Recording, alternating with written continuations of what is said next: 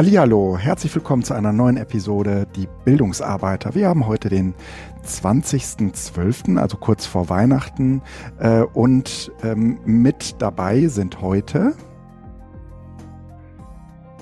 der Sokyong und Guido. Wir sind immer noch die Bildungsarbeiterinnen geworden, ja, weil wir haben heute mit dabei die Nelo. hallo, hallo, auch von mir herzlich willkommen. Genau, herzlich willkommen zusammen ähm, zu der letzten Episode in diesem Jahr. Es ist, glaube ich, die erste und die letzte. Ich bin ehrlich gesagt gerade gar nicht so informiert. Ähm, ich glaube, wir rein äh, ne, ne, ähm, episodenweise äh, Jahresrückblicke äh, aneinander. Äh, das letzte Mal äh, haben wir uns, glaube ich, äh, mit Sabine ähm, im letzten Jahr äh, über das Vergangene unterhalten und das wollen wir in diesem Jahr auch wieder tun. Ähm, was könnte ein möglicher äh, Aufschlag sein? Leute, wie geht's euch? Wie äh, ist das letzte Jahr, äh, sagen wir mal, in, in euch ähm, äh, in euch verarbeitet worden? Ich würde vorschlagen, Guido, bevor wir direkt aufs Jahr drauf gucken, gucken wir erstmal auf die veränderte Konstellation hin. Du hast es ja schon gesagt, Sabine war das mhm. letzte Mal dabei. Und für alle, die die Sabine kennen und mögen und schätzen, ich glaube, ihr Entbindungstermin war jetzt relativ um diese Zeit. Oha. Sabine ist in äh, Mutterschutz und jetzt in Elternzeit. Wir freuen uns riesig für sie. Und wir haben aber einen tollen Ersatz hier. Ersatz ist falsch. Was sagt man in schöner Weise? Eine, ähm, ein, ein neues Teammitglied. Hallo, erzähl doch mal, wer du bist und was du so machst. Und dann können wir auf das Jahr schauen. Hi, ja, Nelo heiße ich. Das haben wir jetzt schon festgestellt. Äh, ich mache seit über zehn Jahren Bildungsarbeit im gewerkschaftlichen Kontext, weshalb ich, glaube ich, ganz gut hier in die Runde der BildungsarbeiterInnen passe und arbeite beim DGB Bildungswerk, ähm, habe da schon verschiedenste Positionen gehabt, vom Bildungsurlaubsbereich über die Jugendbildung, Studierendenarbeit bis hin jetzt zu Koordinierung gewerkschaftlicher Bildungsarbeit und immer eben mit dem Fokus auf, was macht man eigentlich so wenn man versucht, gute gewerkschaftliche Bildungsarbeit zu machen. Und äh, ein Thema, was wir heute uns auch mit angucken werden, begleitet mich jetzt auch spätestens seit äh, der Pandemie, und zwar das Thema digitale Umsetzung von Bildung. Genau, das schauen wir uns heute auch mal mit an, denke ich. Mm, ist es, ähm, ist es so, dass äh, das erst mit der Pandemie gekommen ist? Mhm. Also, ne, ich würde behaupten, du warst vorher zumindest schon sehr affin für definitiv. dieses Thema. Genau, deswegen sage ich auch spätestens mit, genau. Also mhm. definitiv mochte ich schon immer mir auch digitale und technische Elemente von Bildung mit anzuschauen und zu mhm. gucken, mhm. wie kann ich ja digital mindestens unterstützen, wenn wir lokal Bildungsarbeit machen. Und die methodische Vielfalt im digitalen Raum auszuloten, habe ich aber tatsächlich erst so richtig begonnen, ah, als mm, anfing, äh, aus der reinen Notwendigkeit, weil dann ja plötzlich nichts mehr ging und aber auch, weil ich dachte, ja, großartig, ich benutze diesen Raum, also wie zum Beispiel Zoom und Skype und all diese digitalen Tools. Vorher habe ich die viel im privaten Raum genutzt durch äh, internationale Freundschaften über den großen Ozean hinweg im digitalen Raum und das dann aber auch zu nutzen für Bildungsarbeit und für gemeinsame Prozesse und äh, genau Arbeit in Gruppen war dann natürlich naheliegend. Äh, und anders als andere, die da eher skeptisch lange gewartet haben, habe ich mich da tatsächlich sofort im März äh, reingestürzt, als das Ganze losging. Und März letzten Jahres, oder? Nicht erst diesen Jahres. Nee, nee, letzten Jahres, genau, als es losging mit der Pandemie. Das Spannende ist ja, dass du jetzt mit deinem Blick vom DGB Bildungswerk aus äh, nicht nur die DGB-Perspektive hier mit reinträgst, sondern dass du auch mit äh, vielen anderen Kolleginnen und Kollegen aus den anderen Mitgliedsgewerkschaften Kontakt hast. Wir kennen uns ja auch über die diversen Arbeitskreise, die es im Zusammenhang geht. Ich finde, das ist nochmal ein schöner, eine schöne Ergänzung zu dem, was wir sonst so aus diesem Metallkosmos äh, diskutieren, wie das auch anderswo gelaufen ist und da vielleicht auch ähm, andere Perspektiven, andere Perspektiven hier reinzutragen.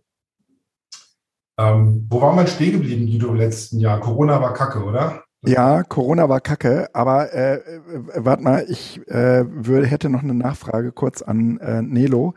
Ähm, du sagtest, das ist sozusagen durch Corona eigentlich erst gekommen. Ich unterstelle jetzt mal ganz stillschweigend, äh, also ne, dieses Digitalding. Ähm, ich unterstelle jetzt mal ganz stillschweigend, dass das vor allen Dingen, sagen wir mal, mit den Online-Formaten dazu kam. Ähm, hast du irgendetwas, was du dir da sozusagen in Online äh, auch angeeignet hattest an Methodiken und ähm, heran Herangehensweisen, hast du irgendetwas sozusagen in deine Präsenzseminararbeit äh, transferieren können? Mhm, das ist eine gute Frage. Mm, na, was ich auf jeden Fall mitnehme in sämtliche Präsenzseminare, ist, dass es immer die Möglichkeit gibt des zumindest kleinteiligen hybriden Arbeitens. Mhm. Also sowas wie hey, ich kann nicht vorbeikommen, weil ich habe noch irgendwie ein Bewerbungsgespräch, dann würde ich einen halben Tag verpassen, ist heute, ja, dann schalte ich halt online dazu. Das geht, ist kein mhm. Problem. Oder auch, ähm, wenn es darum geht, einen Input zu bekommen von jemandem und die Person nicht extra sieben Stunden Zug fahren muss für einen halben Tag Input, mhm. dann die Leute digital dazu zu schalten. Das ist auf jeden Fall was, was jetzt irgendwie Standard geworden ist gerade. Und was ich vorher schon gemacht habe und was ich jetzt einfach anders intensiviert habe, eher ist tatsächlich die digitale Begleitung, wenn es um Material geht und um mhm. Vor- und Nachbereitung. Also Nachbereitung hauptsächlich. Und was aber mein Ziel ist, ist tatsächlich auch mehr digitale Vorbereitung zu nutzen und da ein bisschen auszubauen. erzähl mal ein bisschen über diese digitale äh, Nachbereitung. Äh, heißt das dann irgendwie ein PDF oder was machst du da? Nein, wir nutzen im Bildungswerk ja Moodle als ähm, Lernraumplattform schon ganz, ganz, ganz lange. Also das ist ja tatsächlich jetzt nichts Neues und durch die Pandemie, das weißt du ja. ähm, genau, das heißt, es gibt einen digitalen Raum, in dem Material gesammelt wird, wo die mhm. Teilnehmenden sich während des Seminars oder auch hinterher Material raussuchen können. Und es gibt die Möglichkeit, diesen Raum auch von und mit den Teilnehmenden äh, zu gestalten. Mhm ein anderes, äh, ein anderes Tool, was wir ja in Seminaren auch schon, also was Guido und ich ja tatsächlich vor Jahren schon zusammen gemacht haben und was ich von Guido übernommen habe, ist, dass in, im Seminar ein Blog gestaltet wird. Das mhm. habe ich jetzt zwar länger nicht gemacht, aber auch das ist ja so ein Mitten mitgestalten und hinterher nutzen. Und ähm, was ich schön finde an diesen Lernraumsachen ist eben, weil so viel Material wie auch Podcasts oder YouTube-Videos oder ähnliche Dinge, die, die oft als Material genutzt werden, die kann ich ja als PDF irgendwie schlecht weitergeben. Und dann die mhm. halt verlinken zu können, auch Dinge, die vielleicht im Seminar nicht zur Anwendung gekommen sind, weil es noch zusätzliches Material ist, das dann alles im Nachhinein damit zur Verfügung zu stellen. Genau, das ist eigentlich so ein Standard mittlerweile, wenn ich Seminare ja. mache. Genau. Und die, und die Ebene, die eben dazu käme, wäre auch vorher schon Vorbereitungs- und Selbstlernelemente damit einzustellen. Ja. Das ist ja. so der nächste mhm. neue Schritt für mich. Mhm. Wie ist es bei euch? Mm, ich, ich würde sagen, dass bei mir im Laufe des letzten Jahres ähm, die Pandemie und die Online-Formate zumindest dazu geführt haben, äh, auf, auf der einen Seite Inhalte nochmal deutlich komprimierter vorzu, äh, vorzuhalten, auch neue ähm, Formate zu entwickeln. Also ähm, ich habe auf der einen Seite ja irgendwie dieses, äh, diese, diesen digitalen Selbstverteidigungskurs, den ich schon beim Bildungswerk gemacht habe. Das habe ich ähm, hier äh, bei der IG Metall äh, auch ganz viel online angeboten. Und äh, da haben wir ähm, im letzten Jahr so ein so ein so eine Bot-Simulation dazu entwickelt. Und das haben wir ganz lange Zeit über Telegram gemacht. Und äh, irgendwann wurde dieser Dienst ähm, über Telegram äh, diesen Bot zu steuern, mit dem man dann sozusagen chattet und der einen in so eine Geschichte verwickelt und äh, da, daraus äh, musste man dann, man musste sozusagen eine ganze Menge von Wissen anwenden, was man sozusagen dann äh, irgendwie in so einem digitalen Selbstverteidigungskurs äh, gelernt hat, ne? anonym äh, Dinge aus dem äh, Darknet rausfischen und so etwas alles.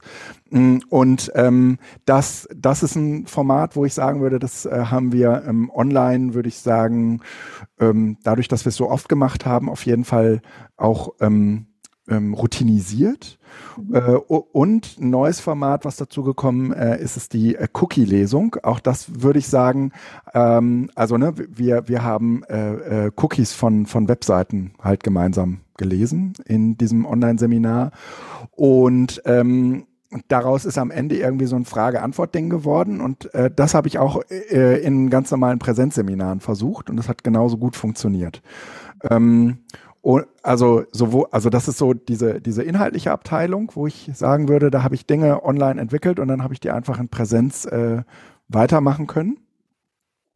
Und das andere, äh, wo ich sagen würde, ähm, da hat ein echter Transformationsprozess stattgefunden. Das war eigentlich irgendwie dieses ähm, ähm, der ja der Einsatz von Moodle. Also ähm, wir wir haben ähm, äh, das das Online äh, würde ich sagen gar nicht so stark gemacht, aber ähm, in Präsenz äh, habe ich das zunehmend äh, da, dazu genutzt, um mit Teilnehmenden zusammen äh, die ähm, also ne, die wollen eine Arbeitsgruppe machen und äh, dann gucken die sich irgendwie zwei verschiedene Filme an und sollen dazu Schaubilder anfertigen, ähm, um das den anderen zum Beispiel dann zu erklären, was ist in diesem Film eigentlich äh, vermittelt worden. Und ähm, da, diese Filme ähm, sozusagen zu transportieren, das haben wir dann äh, über die iPads gemacht, die äh, in den Moodle eingeloggt waren und da konnten die sich dann den Film relativ einfach angucken. Also dass man äh, relativ niederschwellig sozusagen irgendwie solche ähm, so, solche Lernangebote in Gruppenarbeitssituationen hatte, ohne dass man da jetzt irgendwie kompliziert äh, diesen Link von A nach B äh, teilen musste. Und die haben gleichzeitig dann aber auch angefangen, diese Schaubilder ähm, äh, auf, dem, auf dem Tablet zu entwickeln und den anderen von dort aus dann zu präsentieren. Das äh, würde ich sagen, sind so Dinge, ähm, die bei mir im letzten Jahr ähm, in, in dieser Transformation passiert sind. Sokjong, was bei dir passiert? spätestens jetzt haben wir alle verloren, die sich nicht ums Thema Digitalisierung kümmern. Lass uns doch mal ein bisschen schauen, dass wir äh, zugänglicher sind an der Stelle. Zumindest Feedback bekommen, dass wenn man uns reinhört, dass man sehr schwer versteht, worüber wir reden. Und Guido, du machst zu viel. Ja, vor allen Dingen Sachen, die äh, man nicht machen sollte. Ich glaube, das ist der erste. Es könnte sein, dass wir jetzt hier in dem Kreis unterwegs sind. Bei Guido ist es ja immer so, aber es könnte sein, dass ich der digital unaffinste hier in dem Kreis bin. Das finde ich total cool. Ja. Ich bin quasi der Analogtyp wie jetzt hier. Der, der genau. Und, und kannst du dumme Fragen stellen. Sag mal, was ist eigentlich Moodle? Ja, nee, das, das, das mache ich nicht, aber du hast jetzt gerade ausgeführt und ich habe ehrlich gesagt ab einem gewissen Punkt nur gedacht, ah ja, der Guido macht coole Sachen, alles klar. Also richtig verstanden habe ich es nicht, aber ich glaube, da kommen wir auch noch hinter. Ich, ich wollte noch mal auf das zu, zu, zurückkommen, wenn wir auf den Jahresblick gucken. Vielleicht müssen wir das nicht so jeder hintereinander wegmachen mit all den Sachen, die da sind, sondern diese, diese Schließungssituation, das ist mir jetzt letztes nochmal, als ich so ein paar Rückblicksfolien gebastelt habe für unser Vorstandsmitglied, klar geworden, dass das eine super lange Zeit war, wo die Häuser eigentlich zu waren. Ja. Wir da nochmal stimmt. Weil ähm, ich glaube, das schon ziemlich, also bemerkenswert im Sinne von, das war schon ziemliche Krisensituation war. Und da müssen wir gar nicht so sehr über die digitalen Sachen reden, die wir dann stattdessen angeboten haben, sondern was es so haptisch gemacht hat mit den Leuten, die in Häusern waren, die vielleicht auch nicht im klassischen Seminarbetrieb stehen oder viele, die auch dann, weil überhaupt nicht klar war, wie sich das jetzt verhält, mit dem, was wir strukturell kennen, mit diesen ganzen Abläufen, die auch so vertraut sind, wie, wie, wie da so das Gefühl zu war. Vielleicht magst du mal erzählen, Nilo, ich weiß nicht, du bist jetzt, jetzt, jetzt zwar jetzt nicht mehr direkt in Hattingen, sondern äh, bist ja jetzt auch quasi eher so im strategischen Bereich unterwegs, aber vielleicht hast du ein paar Eindrücke aus den Bildungszentren, die du so aufgeschnappt hast.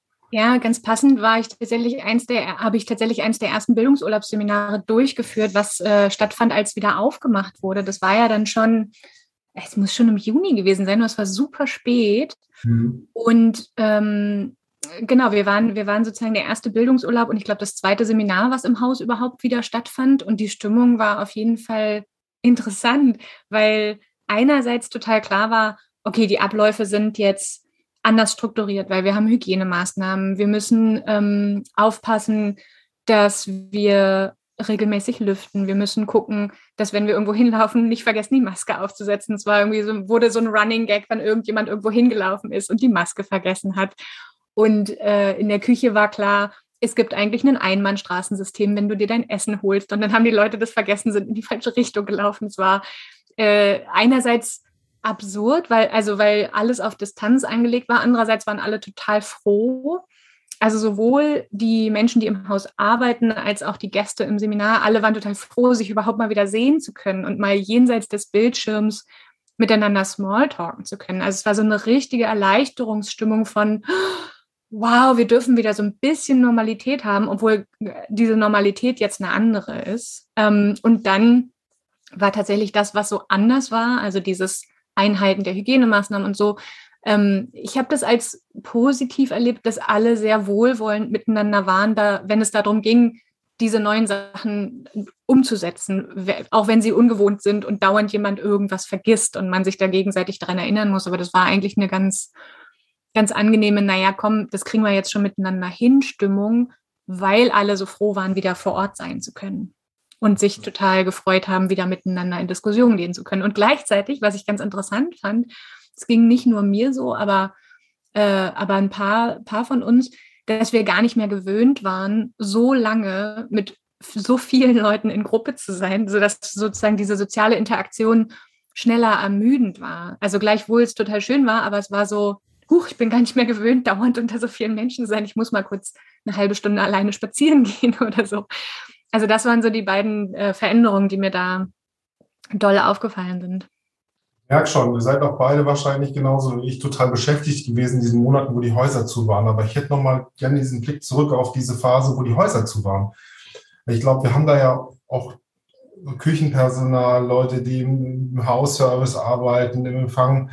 Wir haben ja viel über Kurzarbeitsregelungen da auch kompensiert und jetzt bei der Metall auch so mit der Aufstockung, dass die da finanziell ohne Nachteile rausgegangen sind. Trotzdem, ich glaube, es ist nochmal so eine Situation, wo auch viele äh, Ängste jetzt letztendlich äh, mit aufgetaucht sind, weil das nochmal die Verletzlich Verletzbarkeit unserer Situation äh, nochmal klar gemacht hat.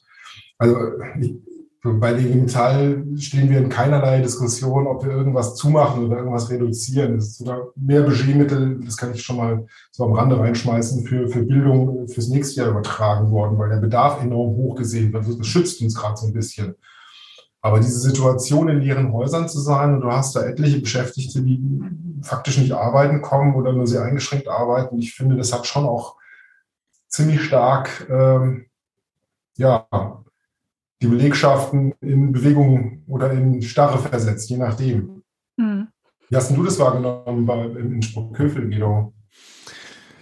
Ähm, es es war in, in, Teilen ja so, dass die äh, Küche äh, aufrechterhalten wurde, weil es da zwei, drei Aus, ja, zwei Auszubildende gab, ähm, die äh, nach wie vor ja, ähm, äh, also die, die auch äh, von der Kurzarbeit eh nicht betroffen gewesen wären und insofern äh, auch ähm, ähm, dabei waren, ähm, irgendwie leckere Gerichte zu kochen und so. Also die haben da halt einfach viel gelernt. Die hatten eine, eine kleine Gruppe vor sich. Es gab ähm, äh, natürlich ähm, nur eine relativ begrenzte Anzahl an Leuten, die überhaupt hier vor Ort waren. Das waren irgendwie äh, ein paar, paar BildungsreferentInnen. Ähm, drei, vier, meistens auch gar nicht mehr. Das war immer eine relativ familiäre Situation dann. Ähm, tro äh, trotzdem ist natürlich so, äh, dass es äh, ganz, ganz viele äh, Situationen gab, äh, in der äh, wir mm, in denen, in denen wir gespürt haben, wie einsam wir eigentlich sind. Ähm, ich mag mich erinnern, dass äh, wir Anfang des Jahres äh, so einen Aufruf vom NRW-Bezirk hatten, ähm, äh, bei, bei dieser Challenge mitzumachen, ähm, nach wie, äh, das war so eine YouTube-Challenge ähm, von, ich komme jetzt gerade nicht auf den Namen, irgendein bekanntes Lied und da musste halt irgendwie zu äh, getanzt werden. Jerusalemer. Jerusalemer, genau. Äh, da musste irgendwie zu getanzt werden. Da wurde sozusagen, äh, wurden wir in zwei Chargen sozusagen alle irgendwie nach Sprockhövel geholt. Waren noch relativ viele da. Und ähm, das war äh, übertrieben ausgelassen, will ich sagen. Ähm, es, äh, also wir haben sozusagen dann dieses Video produziert ähm, und es gibt eine Edition, eine, ähm, eine Sprockhöfler-Edition davon, weil halt so viel Material dabei rumgekommen ist. Und äh, da hat man sozusagen natürlich auch all die Kollegen wieder gesehen, die ähm, man in der Regel nicht ständig in irgendwelchen Zoom-Meetings äh, traf. Und äh, das, äh, das war eine absurde Stimmung. Das äh, hat das war so eine Ausnahmesituation, wie ich sie eigentlich hier nur von Weihnachtsfeiern kenne. Ja. Naja, und ich finde, das ist doch ein genau perfektes mhm. Beispiel für dieses, die Leute sind so froh, sich wieder zu sehen ja. und wieder zusammen können zu können. Also, ja genau das, was du gerade gefragt hast, sondern dass in dem Moment, wo das Haus zu war und die Leute zu Hause waren und die Situation, je nachdem, welchen Job man denn im Bildungswerk hat oder in, in dem Haus mhm. sozusagen, ne, an welchem Rädchen man sozusagen sitzt, Leute ja tatsächlich, also Langeweile hatten, weil sie nicht wussten, was sie sonst mit sich tun sollen, wenn sie in Kurzarbeit sind und bestimmte Sachen sich halt von zu Hause nicht machen lassen. Und die Leute zum Teil die Wände, also ne, Kolleginnen und Kollegen, die Wände hochgegangen sind, so im, im, im metaphorischen Sinne, einfach weil ihnen, ja genau, halt, weil es so schwierig ist. Und dann total froh zu sein, wieder was tun zu können. Und ich kenne sozusagen von anderen Häusern, ähm, unsere Kollegin Phyllis von, von, von Bildungshaus von der EGBAU zum Beispiel hat erzählt, dass die Teilnehmenden sie quasi angefleht haben, das Haus offen zu lassen, auch wenn es dann unter ganz strengen Bedingungen und kleinen Gruppen und so ist, um sich sehen zu können. Also dieses Bedürfnis von nicht, nicht in diese Distanz gehen zu müssen, ist sehr hoch. Und du hast ja gerade den Sprung schon gemacht zur, zur Situation heute, wo versucht wird, die Häuser offen zu lassen und nicht wieder zu schließen, was, glaube ich, Teil dessen ist, dem Rechnung zu tragen, dass irgendwie klar ist, hey, es gibt so ein hohes Bedürfnis danach, dass die Dinge weiterlaufen. Mal abgesehen davon, dass es für die Häuser auch gut ist, wenn sie aufbleiben können, natürlich. Ja, ja.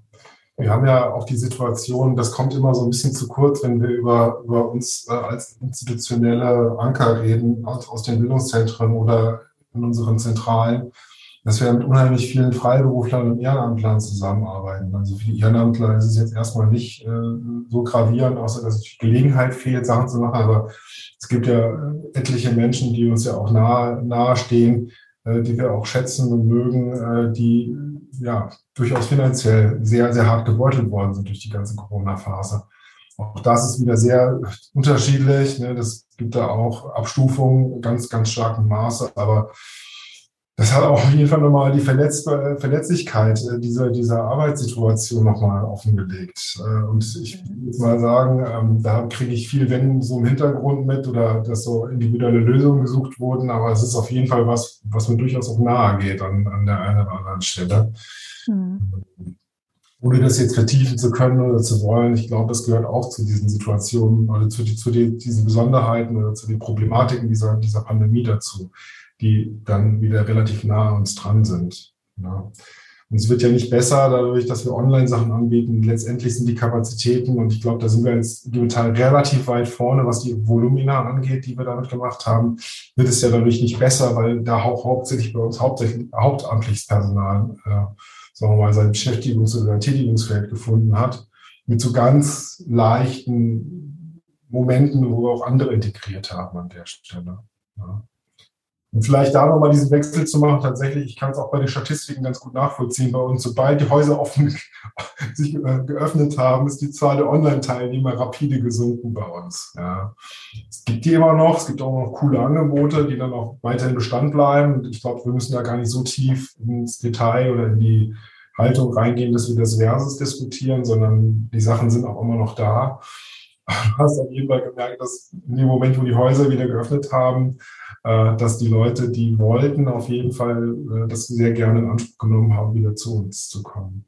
Ja, da warst du ja schon dabei, Nilo, ne, mit deiner Beschreibung und diesen ganzen Anfangs-Skurrilitäten, äh, äh die es da so gab. Ich finde immer noch diese eine, diese, diese Wegesysteme sind, finde ich, immer noch völlig skurril, ja. Und ich finde auch noch, und ich glaube, das ist so, das gehört zu dem Bereich Alltagsbegegnungen, ja, auf den Laufwegen dann immer brav die Maske aufzuhaben und dann beim Essen gegenüber die Maske wieder abzusetzen da komme ich immer noch nicht mit klar. Also das ist so, ich weiß nicht. Also ich glaube auch nicht, dass man eine Maske mit Reißverschluss braucht, um durchzuessen, aber also ich, keine Ahnung, ihr seid wahrscheinlich auch privat mittlerweile auch ab und zu mal in Restaurants unterwegs, wo ich auch denke, dass das, also keine Ahnung, wenn man kurz mal aufsteht, um aufs Klo zu gehen und zurückzugehen und auf dem Weg zum Klo ist es viel leerer und freier als an den Orten, wo man sitzt mit den Leuten. Ja.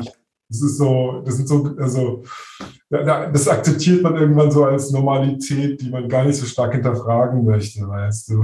Ja, ja, und dass es in dem Bereich äh, auch viele Absurditäten gibt, ähm, ähm, die auch so ein wenig weltfremd sind. Das ist mir letzte Woche bei dem Seminar klar geworden.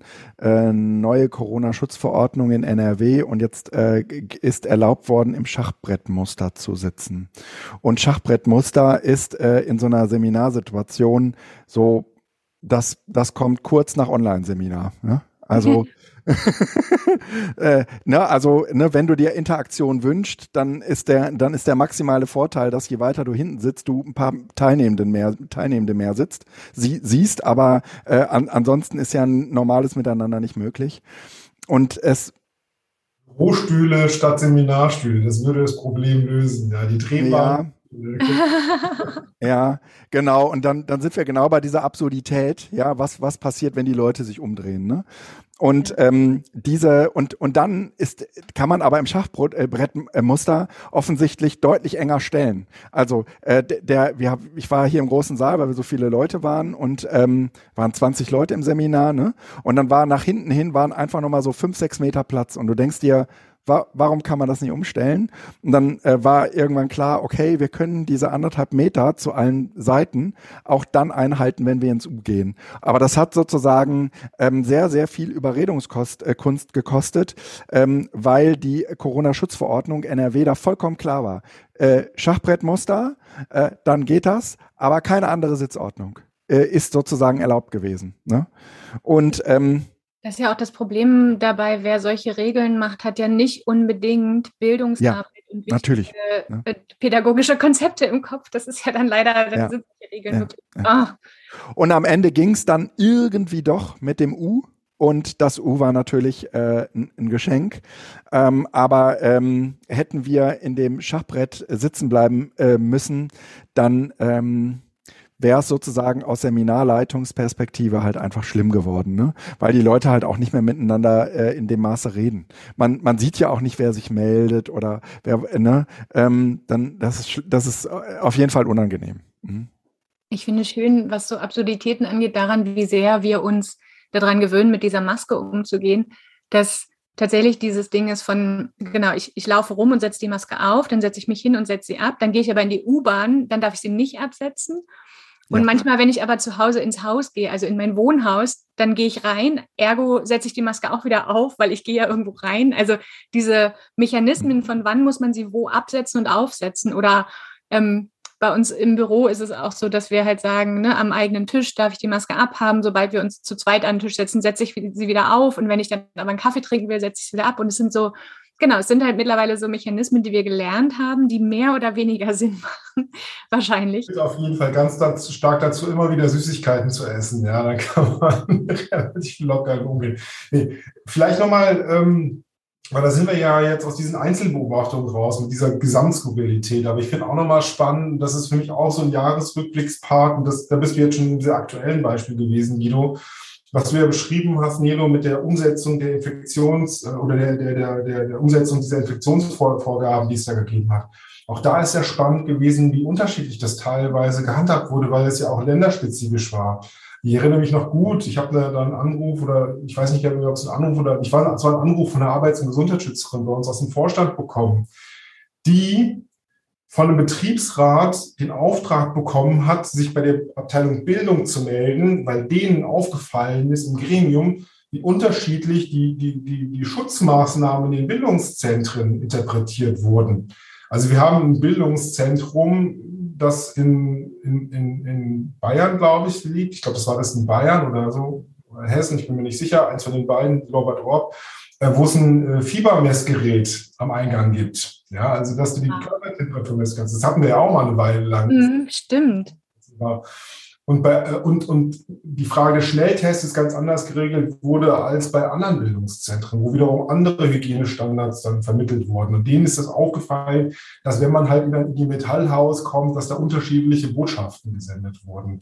Und da war am Anfang auch, finde ich, so eine relative Irritation, was, was passiert jetzt wie, wo, da. Und da gab es viele Abstimmungsschleifen, was gemacht wird, aber relativ schnell klar war für uns dann zumindest, dass wir keinen Standard entwickeln können anhand der Leitlinien, wie die Vorgaben sind, weil wir sowieso teilweise dann strenger das Ganze ausgelegt haben, als die Vorgaben waren, aber das auf eine Nivellierung zu bringen, zu völlig skurrilen Situationen geführt hat. Also das mussten wir einfach so stehen lassen, dass jedes Haus, je nachdem wie die Länderregelungen waren und wie auch die Vorgaben entsprechend räumlich umsetzbar waren, und dann dann zu sehr unterschiedlichen Seminarsituationen geführt haben. Zwei, also zwei Anmerkungen dazu und vielleicht könnt ihr da nochmal gerne mit ergänzen, was euch da so aufgefallen ist.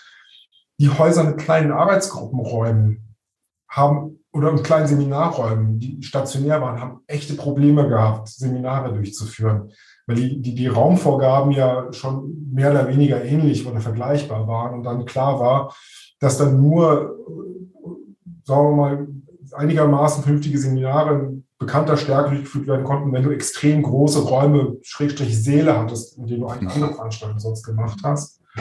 Ähm, und andere Häuser dann totale Probleme hatten, überhaupt Seminare durchzuführen. das Zweite, ähm, da will ich auf äh, hier diese Werdeblüte Moosbach hinaus, wo wir mal waren, Melo, wo die anscheinend irgendwie alle zwei Wochen den Gesundheitsinspektor vor Ort hatten. Also die, die, die Strenge der Umsetzung der Regeln, die ich da kennengelernt habe, war schon mhm. spektakulär. Ja, bis hin dazu, dass sie keine öffentlichen Toiletten hatten, äh, die, sie, die sie offen gemacht haben, sondern aus dem Zimmer musste, was dort eine relativ weite Entfernung dargestellt hat.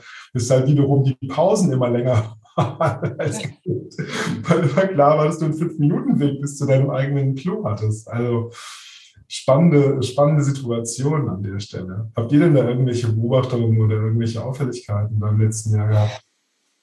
Na, was mir aufgefallen ist, ist, dass dadurch sich zum Teil natürlich die Arbeit der Kolleginnen und Kollegen verändert hat, die dafür zuständig sind, uns als Teilnehmende das stetig und ständig den ganzen Tag immer wieder gebetsmühlenartig vorzusagen, was jetzt übrigens die Regeln sind. Also dass ähm, ne, normalerweise das Personal in der Küche oder das Personal an der Rezeption natürlich bestimmte Informationsaufgaben hat, die in deren Berufsfeld fallen sozusagen, aber das jetzt mit diesen Regeln, also ne, einerseits gibt es ja so die, die Ebene, die in der Koordinierung sich diese ganzen Regeln ausdenkt, aber in der Umsetzung sind es dann ja die Kolleginnen vor Ort, die, die am sozusagen in, in den Räumen sind, wo die Teilnehmenden dann äh, sich bewegen.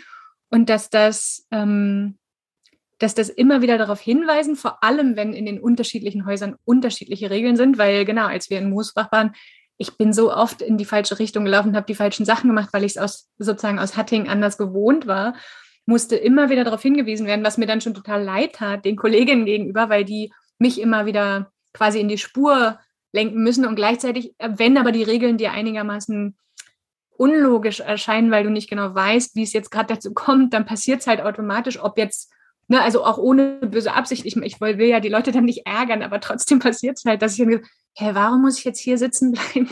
Okay. Und zweimal sehr streng gerügt worden.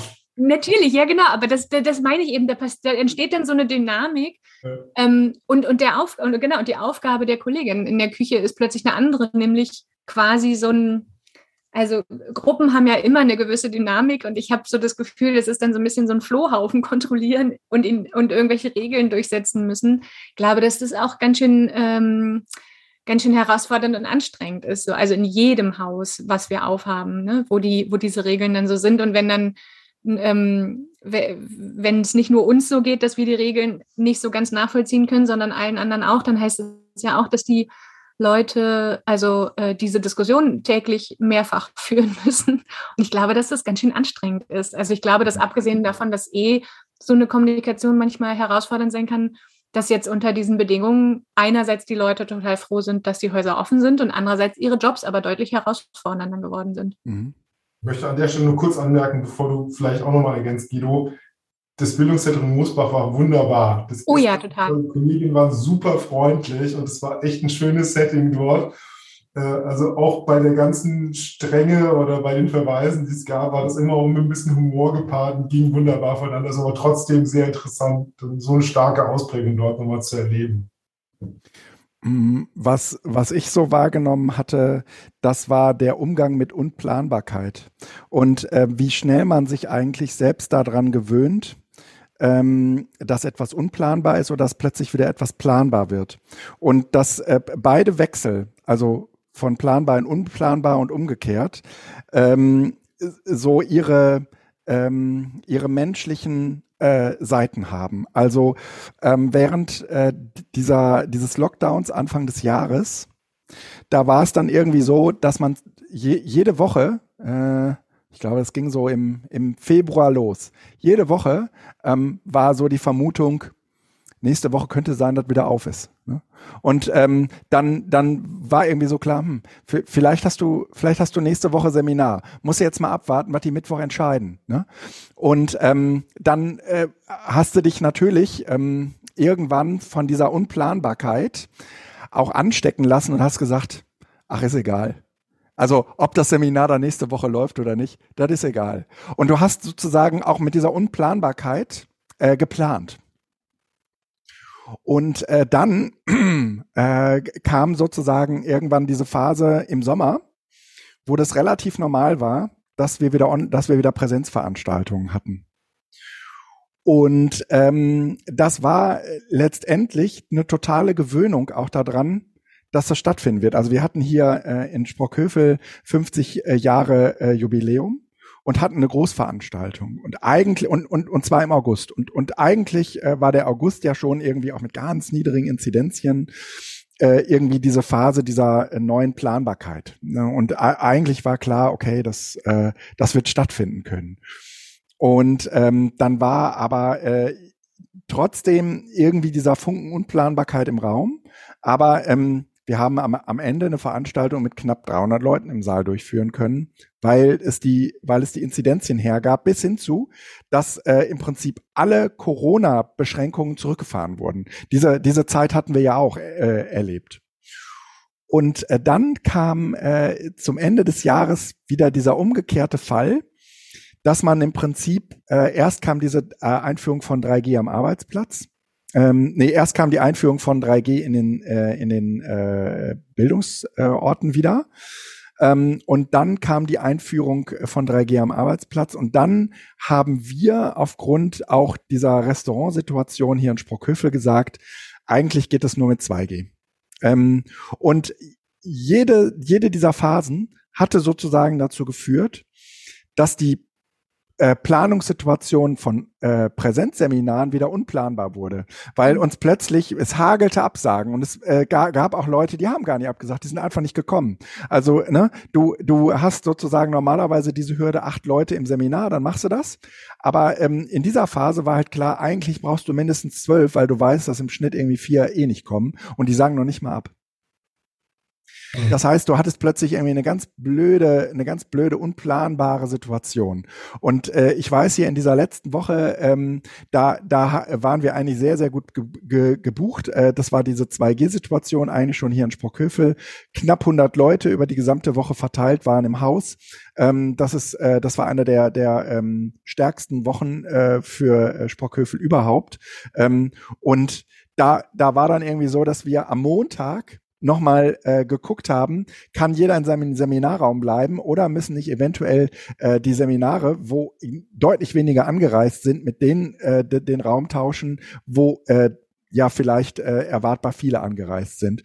Und ich am äh, Montag und am Dienstag noch im Seminarraum stand und nicht genau wusste, ob wir jetzt hier bleiben oder nicht. Ähm, das äh, und das ist natürlich äh, auch für ein Präsenzseminar doof irgendwie, ne? Aber dass du irgendwann mit dieser Unplanbarkeit auch wieder planst. Ne? Lass uns mal an dem Punkt noch mal ein bisschen verharren, Guido, und diese Frage der, des, äh, der 2G, der Umsetzung der aktuellen Regelung noch mal später drauf schauen. Ich glaube, da gibt es noch mal spezielle Momente oder, oder Herausforderungen, auf die ich gerne noch mal ähm, intensiver zu sprechen kommen würde. Aber diese Unplanbarkeiten, diese Flexibilität, die wir da haben, also Flexibilität tatsächlich im Sinne von nicht so einer entspannten Offenheit, äh, alles zu nehmen, wie es kommt und dann jede Situation äh, mit so einem Lernmoment erfolgreich zu gestalten, sondern schon diese Unplanbarkeit auch im Sinne von auch so einer Unsicherheit einer ganz starken. Ich glaube, das ist auch was, was sehr stark prägt. Und ich finde, da sind zwei Sachen total spannend. Einmal die, die Jahresplanung, die wir fürs nächste Jahr gemacht haben. Ja, wir haben letztes Jahr auch eine Jahresplanung gemacht, wo wir wissen, dass es gut sein kann, dass viele Sachen, die wir uns vornehmen, so nicht kommen. Und es wird fürs nächste Jahr ähnlich sein. Und ich weiß, dass dieser ganze Prozess, der bei uns zumindest vorkommt, eine riesen, einen riesen Apparat bewegt von Abstimmungsschleifen, von organisatorischen äh, äh, äh, Lösungswegen, die da angegangen werden muss, mit den ganzen Freistellungsfragestellungen, mit den Fragen von neuen Angeboten, mit der Frage von 37.6 Auslastung, Volumina der Häuser und so, so weiter und so fort. Und das war vor Corona ja schon für uns, sagen wir mal, immer zumindest so eine unterschwellige Debatte, wie wir flexibler werden können an der Stelle. Weil klar ist, dass wir mit dem, was wir da machen, im Zweifelsfall nicht an den Anforderungen aktuellen Anforderungen von Teilnehmenden und von Gremien dran sind. also die teilweise schneller und passgenaue Angebote brauchen. Das lösen wir anders, meistens durch individualisierte, flexible Angebote, die dann nebenbei schwimmen. Aber diese, diese ganze Frage des Kernangebotes, was wir da haben, ist immer noch auf diese jährliche, diesen jährlichen Planungszyklus ausgerichtet.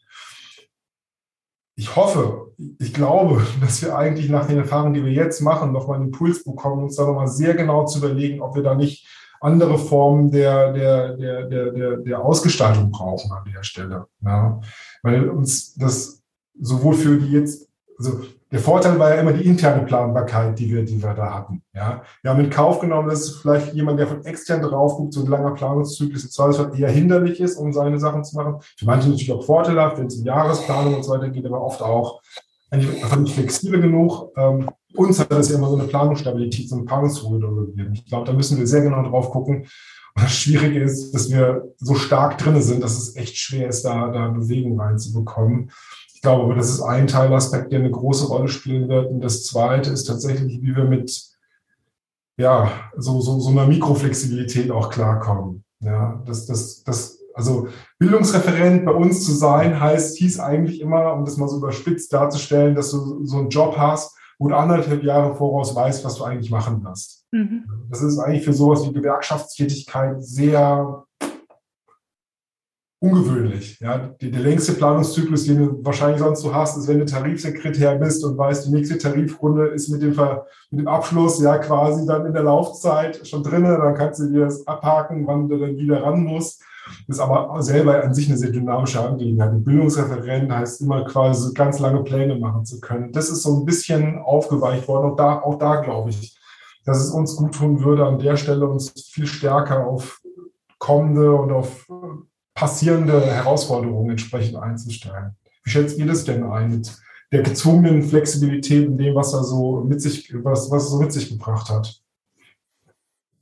Also ich würde dir, ich würde dir recht geben, dass, dass genau das, was eigentlich so ein bisschen diesen Rhythmus ausgemacht hat, ist auf jeden Fall weggefallen. Und die Herausforderung, die ich so mitkriege, ist tatsächlich die, eigentlich im Grunde immer beides machen zu müssen. Also ähm, wir, wir haben ja gerade schon gesagt, dass Anfang des Jahres und jetzt im Laufe des Jahres hat sich das ein bisschen unterschiedlich entwickelt. So letztes Jahr, als klar war, okay, die Häuser müssen zumachen, war klar, wir gehen jetzt in den digitalen Raum. Anfang des Jahres gab es dann so eine totale Digitalmüdigkeit und Socken, du hast es vorhin angesprochen, als klar war, es geht wieder Präsenz, ist alles digital ausgefallen, weil niemand das mehr wollte. Und jetzt ähm, im, zum, zum Ende des Jahres hin, hin zum einen geht wieder 2G, wir versuchen die Häuser so gut wie es geht aufzuhalten, aber ich hatte auch eine Veranstaltung, wo meine Teilnehmer gesagt haben, hey, wir wollen eigentlich gar nicht kommen, mach das bitte digital. Und ich habe abgefragt und der Großteil wollte lieber eine digitale Veranstaltung machen, also habe ich sie anderthalb Wochen vorher äh, umgeschmissen. Und ich glaube, diese Flexibilität ist was, was zum einen quasi das neue Normal ist. Also ich, meine Einschätzung ist, dass das wird jetzt uns lange so begleiten und, mm, und, und das, das jetzt aber zu verstetigen, eigentlich gerade die neue Herausforderung. Ich habe so das Gefühl, die ersten, die ersten zwei Winter war das so, ja, das ist jetzt die Ausnahmesituation. Und auch jetzt habe ich schon Leute gehört, die gesagt haben, ja, nächstes Jahr ist es mit Corona dann ja gegessen. Und ich denke mir so, nee, auf gar keinen Fall. Nächstes Jahr im November plane ich meine Veranstaltung mit einem Hygienekonzept. Also es ist ja total irre. Also mittlerweile denke ich, ist es total irrational zu denken, das hört hier irgendwie mal gerade mal wieder auf, ja. Und deswegen ist so diese neue Normalität beides zu denken. Und ich habe mit einer Kollegin bei uns äh, im Bildungswerk äh, angefangen, jetzt anzul, also wir haben sowieso eine AG digitale Bildung, wo diejenigen, die in digitalen Formaten arbeiten, sich austauschen darüber, welche Tools wir benutzen, wie so äh, Erfolge und Misserfolge sind. Und da haben wir jetzt gesagt, wir nehmen uns vor, die Arbeit der letzten zwei Jahre zu evaluieren und zu gucken, wie können wir eigentlich sicherstellen, dass Bildungsarbeit, die, dass Bildungsangebote, die digitalisiert umgesetzt werden, trotzdem auch einen, einen guten und hohen Qualitätsstandard bekommen. So, weil dieses plötzlich ist, hat es auf allen Ebenen angefangen, dass wir das machen müssen, aber es gibt da ja noch nicht so ein eingeschliffenes und so und so wird es auf jeden Fall richtig gut. Und wir haben vorhin auch schon angesprochen, es gibt Kolleginnen und Kollegen, die da eine Affinität für haben und die das gerne machen, so wie äh, Guido und ich. Und, äh, und wir haben Leute, die da eigentlich eher nicht so Bock drauf haben und wir haben die, die irgendwo dazwischen hängen und wir haben die, die es viel gemacht haben und wenig und und irgendwo da brauchst, glaube ich, so ein, so ein Angleich und so ein langfristiges Planen von, okay, wie wollen wir dann damit umgehen, wenn wir eben nicht in Präsenz sein können und an welchem Punkt wird diese Entscheidung getroffen und von wem? Also ist das eben eine, wir warten auf die gesetzlichen Einschränkungen oder gibt es eigene Entscheidungen? Also wir haben vorhin auch schon gesagt, dass wir zum Teil in den Häusern ja versuchen, strenger zu sein, als wir sein müssen, um eine möglichst hohe Sicherheit herzustellen. Und, und ich finde das interessant, dass einfach jetzt klar ist, das ist eine langfristige Entwicklung, dass wir beides mitdenken müssen und dass wir uns überlegen müssen, wann was umgesetzt wird und wie wir trotzdem sicherstellen können, dass es beides gut ist. Mhm. Natürlich mit dem Ziel, die Häuser möglichst viel offen halten zu können, weil das halt einfach für die Häuser und für die Menschen, die da vorbeikommen, wichtig ist. So, also das ist so ein, ich finde es sehr komplex geworden mittlerweile. Darf ich euch eine ganz verrückte Anekdote erzählen? Bitte. Also nur nicht mal eine Anekdote, sondern eine Geschichte, die ich jetzt gehört habe letzte Woche. Es hat in der IG Metall, und ich versuche das jetzt so anonym zu gestalten, dass niemand drauf kommt, wo das sein könnte und wer das ist. Es hat in der IG Metall eine Einheit, also bei uns heißen die Geschäftsstellen gegeben vor Ort, die bis vor, ich glaube, sieben oder acht Jahren, wo die Hauptamtlichen, also die politischen Sekretäre, keinen Laptop und keine eigene E-Mail-Adresse hatten. Wow. Wo die politischen Verantwortlichen gesagt haben, das brauchen wir nicht. Wir machen noch Arbeit an Mann und an der Frau. Das mit dem Internet, das sitzen wir einfach aus. Wahnsinn, oder? Ja. Das, also ich bin fast vom Glauben gefallen. Aber gut, äh, das, so schnell geht es mit dem Wandel der Zeit. Sehr beeindruckend. Ja, äh, davon ausgehend gibt es ja bis heute ähm, relativ viele, ähm, die äh, bei, also die gerne bei äh, technischen äh, Fragestellungen, die gar nicht so technisch sind, äh, damit kokettieren zu sagen, davon habe ich keine Ahnung. Ja? Mhm. Ähm, und äh, eigentlich würde es ja in die Zeit total gut passen, zu sagen, ja gut, dann äh, frag halt nach, was du wissen musst. Ja, wer, wer, dann wird halt wird's halt so lange erklärt, bis man es verstanden hat. Aber ähm, ist halt nicht mehr so wie, nee, nee, bei uns bedient der Videorekorder, wird ja zu Hause der Videorekorder nur von XY bedient. Ja, ähm, sondern äh, eigentlich ist das ja, sagen wir mal, etwas und die Corona-Pandemie hat das aus meiner Sicht nur noch verstärkt. Ähm, etwas, ähm, was man bis zu einem gewissen Grad schon verstanden haben muss, um überhaupt teilhaben zu können. Na, und was ich aber interessant finde, ist, dass, ähm, dass das ja nicht heißt, dass es nicht Formate gibt, in denen es Menschen beigebracht werden kann. Also ich habe im letzten Jahr und auch Anfang diesen Jahres verschiedentlich so Halbtageskurse gemacht, mhm. wo genau so eine Zielgruppe von 50 aufwärts und ich kann eine E-Mail schreiben, aber sonst bin ich nicht so computeraffin, äh, wo wir gelernt haben, wie kann ich eigentlich A mit Zoom umgehen und wie kann ich als Moderatorin, also jetzt beispielsweise Zoom, ne, ist jetzt auch egal, also äh, mhm. geht, geht ja bei allen, bei all diesen Tools, aber wie kann ich als Moderation dieses so nutzen, dass ich zumindest mal eine AG-Phase machen kann und ein bisschen, ein bisschen methodischen Wechsel habe.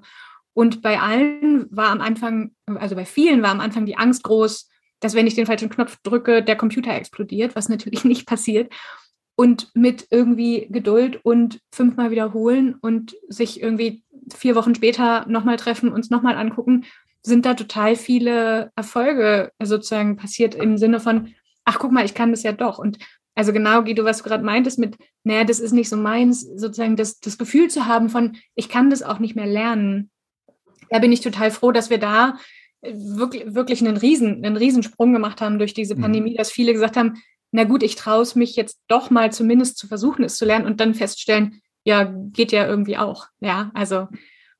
Also dieses, wir, wir haben ja schon so ein Paradigmen, nicht, nicht einen Wechsel, aber so eine Debatte rund um die Frage der Subjektorientierung und der Perspektivverschiebung von Lerner auf Lehrenden. Also mhm. Und ähm, wenn ich es mal sehr kritisch ähm, auch in der Rückblende äh, äh, kontextualisiere, ich sagen, dass es viele Bildungsreferentinnen bei uns gegeben hat, die zwar proklamatorisch immer davon gesprochen haben, dass sie auch Lernende sind in dem Prozess, wo aber im Durchführen und in der Rollenaufverteilung immer klar war, dass es die Lehrenden sind. Also es sind sehr faktisch hierarchischer Blick auf die Frage der Vermittlung von Wissensinhalten war. Und ich glaube, das ist insgesamt in solchen businessbasierten Kontexten, da würde ich mal den Bildungsbereich erweitern, tatsächlich auch bei Gewerkschaften eine, eine tendenzielle Gefahr gibt, sich in solche Spezialbereiche so stark reinzuarbeiten, dass man über seine Expertise seinen Stellenwert definiert. Mhm. Das ist jetzt ein bisschen abstrakt und auch ein bisschen vielleicht zu kritisch gedacht, aber jetzt aus einer systemischen Logik, sich davon zu lösen, zu sagen, wie begreift man sich in seiner Rolle, also lernend, auch mit einer Offenheit, nicht alles wissen zu müssen, mhm. sondern im Prozess dann tatsächlich dann Entwicklungszusammenhänge aufzulegen und gemeinsam, jetzt aus Bildungsarbeitsperspektive gesprochen, Leute anzuleiten, indem man selber als Mitlernender solche Prozesse gestaltet und gegebenenfalls Techniken beherrscht, um andere daran zu unterstützen, aber auch eher eine Offenheit hat, ähm, neue Sachen sich anzueignen. Dafür braucht es auch die Formate, also das ist jetzt äh, und, und mhm. auch die, die, das Setting, dass es entsprechend möglich ist. Und da sind wir wieder bei ganz stark dieser Frage, wie wir betriebsnäher oder unmittelbarer an den Herausforderungen dran sind. Und das ist vieles, was wir bei diesem klassischen starren System haben, nicht gegeben. Ja.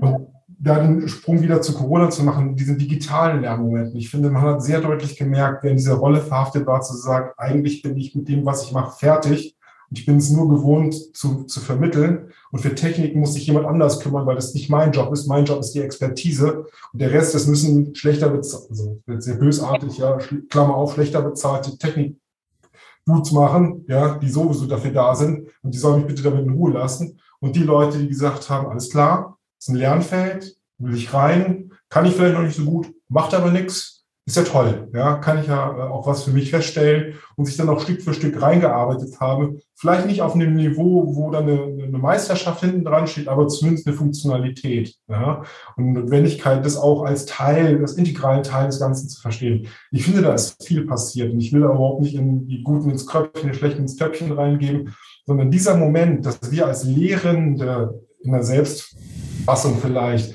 genötigt waren, diesen Lernenprozess reinzugehen. Und zwar alle.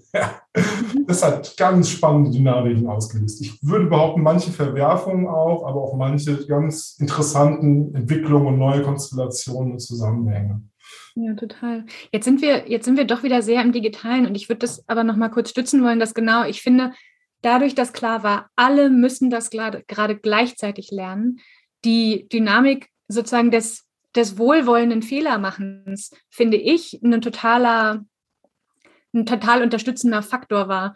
Dafür, dass sozusagen in, in, in jedem, ich lerne jetzt gerade hier mit umzugehen, die Regel war, hey, es wird auf jeden Fall irgendwas schiefgehen.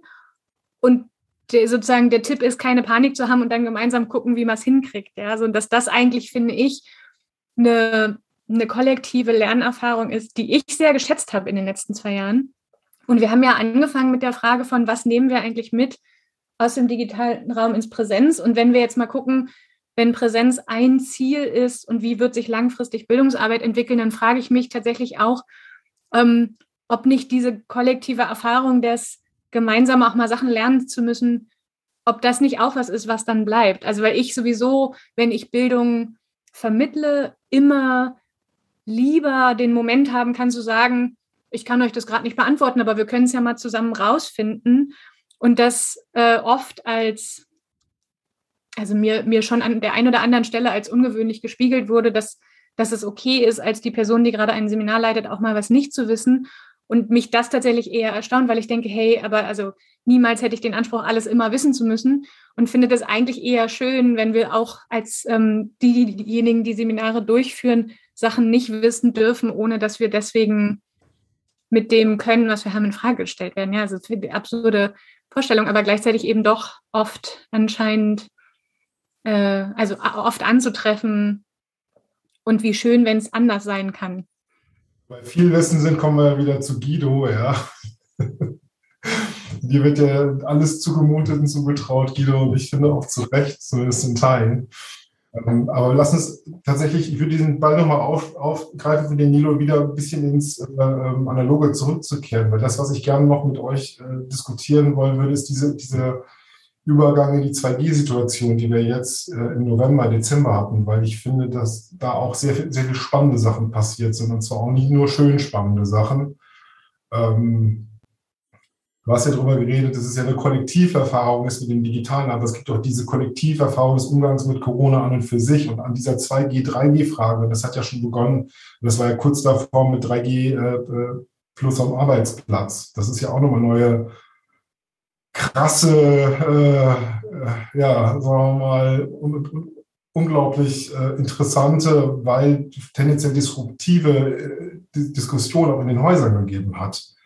Ähm, da habe ich auch teilweise einen Überblick über das, was in anderen Häusern so gelaufen ist. Aber Guido, vielleicht magst du mal von Spruchhöfel erzählen, dann können wir so eine Runde machen, was uns also aufgefallen ist.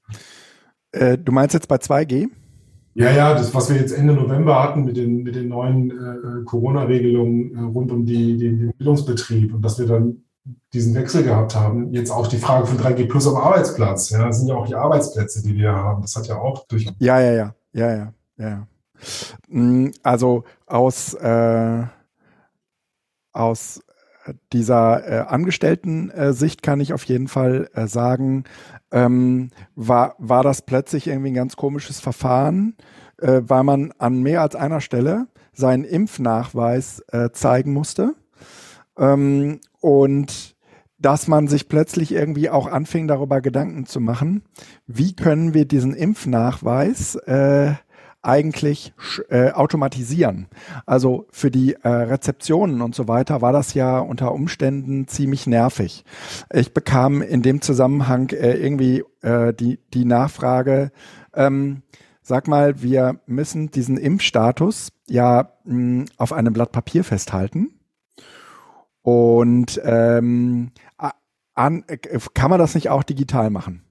Und dann habe mich mich zum Beispiel gefragt, Warum eigentlich nicht? Und dann habe ich mir die Corona-Warn-App zum Beispiel genauer angeguckt und in der Corona-Warn-App stehen ja unter Umständen oder du hast irgendeine andere App, mit der, wo du äh, dein digitales Impfzertifikat drin hast, ähm, könnten die theoretisch auch mit dem Ort korrespondieren, an den ich mich einchecke.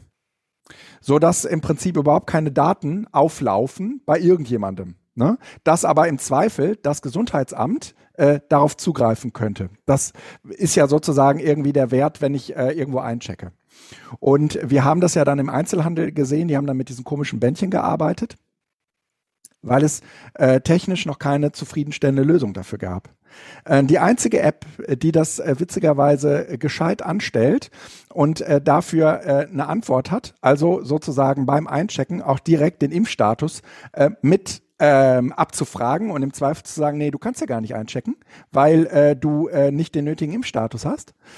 Ähm, das ist äh, das ist die ähm, ach jetzt fällt mir der Name nicht ein diese diese Corona, äh, diese diese komische ähm, äh, Eincheck-App, die äh, auch in vielen Restaurants oder so zum Einsatz.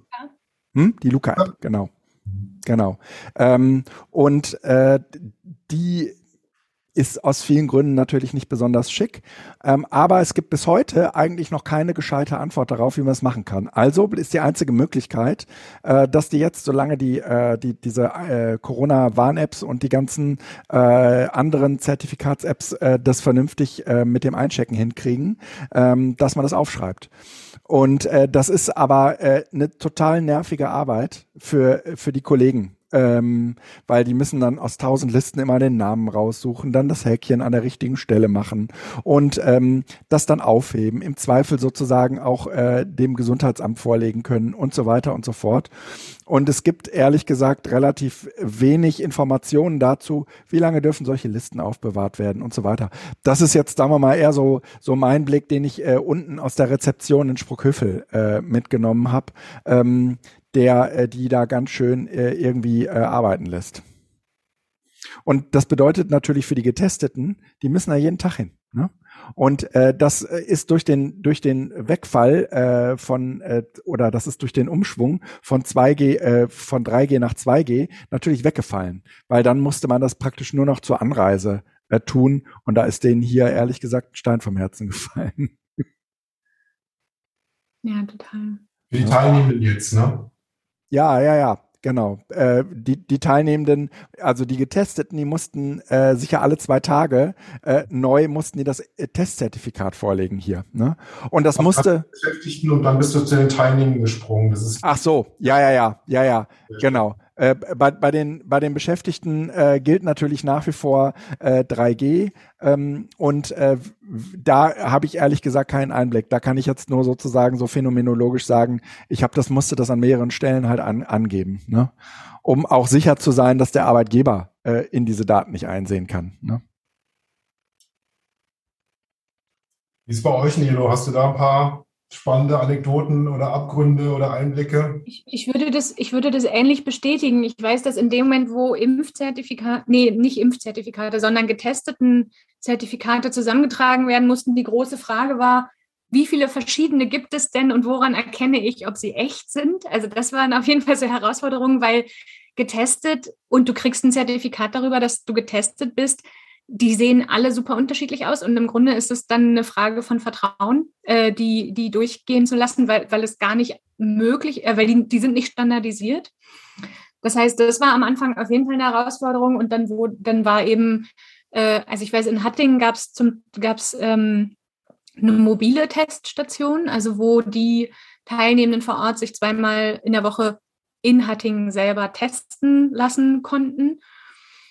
Und ähm, wir haben bei einer anderen Großveranstaltung hatten wir sozusagen die Möglichkeit, sich vor Ort zu testen, aber eigentlich war da auch Anreise mit Testzertifikat so. Und da war es aber tatsächlich so, also es war, ähm, war eine Konferenz mit 350 Leuten und da war der Großteil geimpft oder genesen. Und wir hatten tatsächlich aber einen Fall, also wir haben die dann auch mit dieser, mit diesem digitalen Impfzertifikat und dem Scan, also ne, mit dem App-Scan für, für den Kofpass und so. Und ich hatte tatsächlich einen Kollegen, der einen gefälschten Impfpass hatte, digital. Und ich dachte so, ey, also das ist ja ein bisschen dämlich, weil erstens fällt es jetzt gerade auf, dass du nicht äh, Ingeborg bist. Und zweitens, ähm, du, du kannst dich doch einfach testen lassen. Also warum? Ja, warum versuchen hier so reinzuschauen? Also es war eine ganz skurrile Situation. Ähm, Genau, und auch das sind dann so Sachen von, ja, genau, also so kann es halt passieren. Und das ist bei diesen Impfpässen, wenn du sie kontrollierst, ja, na, also geht es ja, aber bei den Tests, wenn die nicht vor Ort gemacht werden, musst du halt irgendwie darauf vertrauen, dass die jetzt auch stimmen. Genau. Gehe ich mal von aus, dass das halt im Normalfall so ist. Ne? Aber ich merke so, also auch das ist wieder, die Herausforderung wird eine ganz andere, das dann vor Ort umzusetzen. Also ich meine, da steckt ja eine Menge Sprengstoff drin. Und ich finde, eine der Sachen, auf die ich jetzt zumindest andeutungsweise schon bei, bei dir, Guido, ja versucht habe äh, hinzuweisen, ist diese, diese Unterschiede, Unterscheidung zwischen den Beschäftigten und den Teilnehmenden. Wir haben jetzt, und ich weiß noch, da war eine echte Erleichterung bei den Schulleitungen aus Bebung und Spruckhövel drin, dass die auch sagen konnten, dass sie auf 2G gehen, weil das so, so formal gar nicht festgehalten ist in der, in der Corona-Schutzverordnung dort. Das lässt sich nur ableiten daraus, dass es für den Gastrobetrieb auf 2G äh, fixiert ist. Und daraus kannst du natürlich äh, sehr, sehr schlüssig auch äh, nochmal äh, reintragen, dass es beim, bei mehr Tagesveranstaltungen vor allen Dingen gar nicht möglich ist, es voneinander zu trennen. Ja. Mhm. Deswegen wir auch als vereinheitlichte Linie, als Bildungs der Stelle 2G als Maßgabe rausgeben konnten. Ich meine, andersrum wäre das völlig schizophren gewesen, wenn wir gesagt hätten, wir haben Bildungszentren, die auf 3G gehen und manche auf 2G sind, weil wir da eine ganz ungünstige Dynamik in Gang gesetzt hätten mit der Frage der teilnehmenden Selbststeuerung an der Stelle. Also zumindest erstmal eine sehr günstige Situation, um da quasi eine Vereinheitlichung reinzubringen. Auf die Probleme würde ich gleich nochmal zusammen mit euch gucken wollen.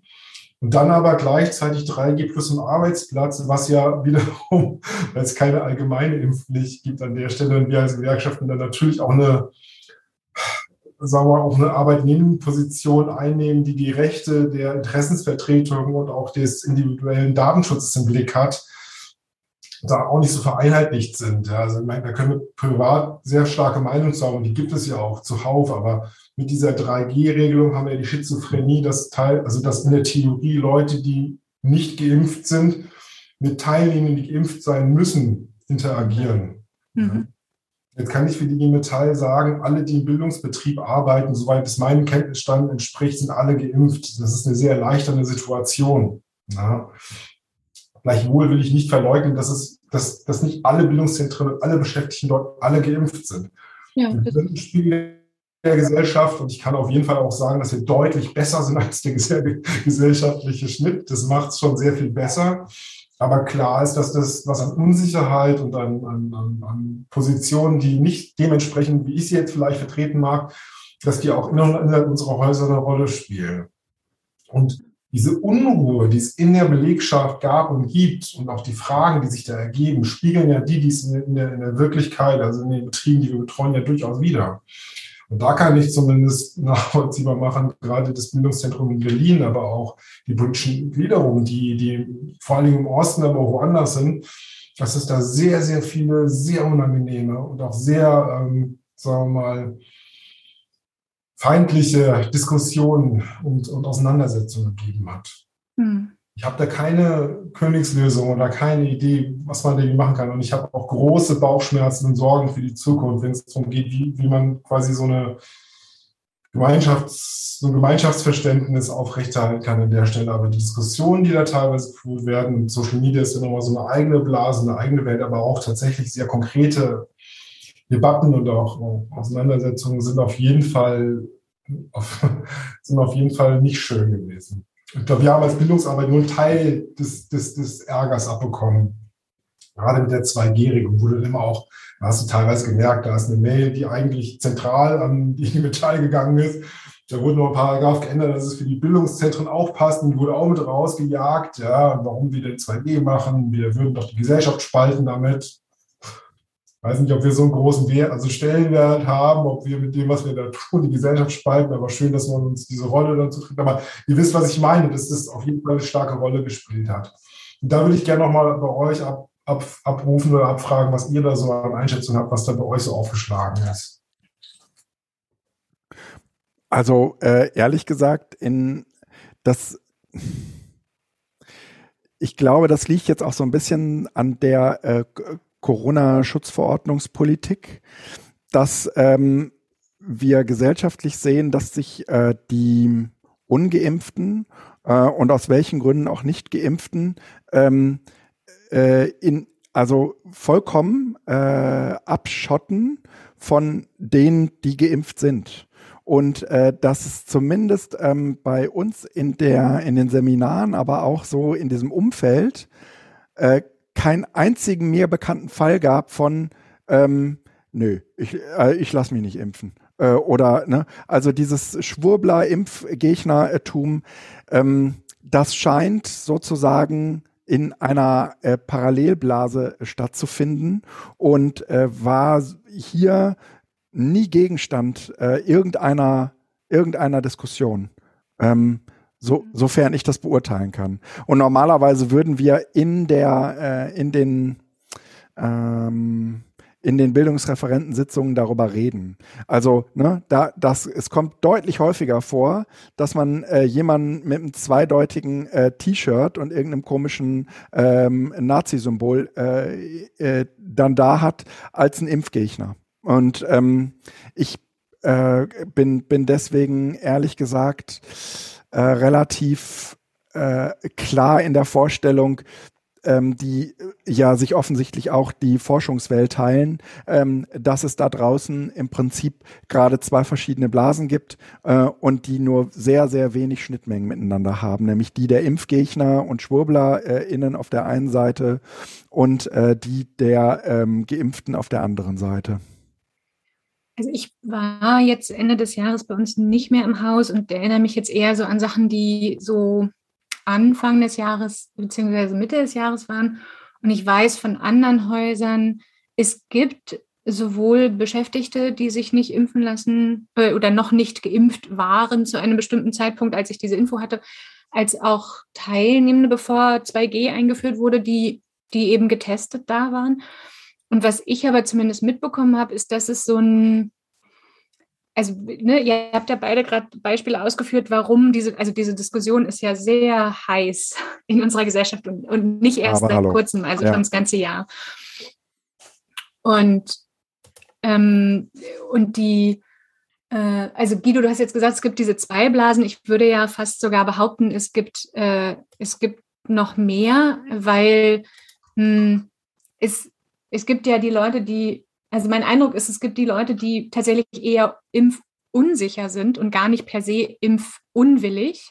Mhm. Und das sind, das sind so die, wo ich manchmal nicht so richtig nachvollziehen kann, warum, aber so das Gefühl habe, ja, die, die sind, das sind so die Leute, die werden sich irgendwie irgendwann noch impfen lassen, wann auch immer.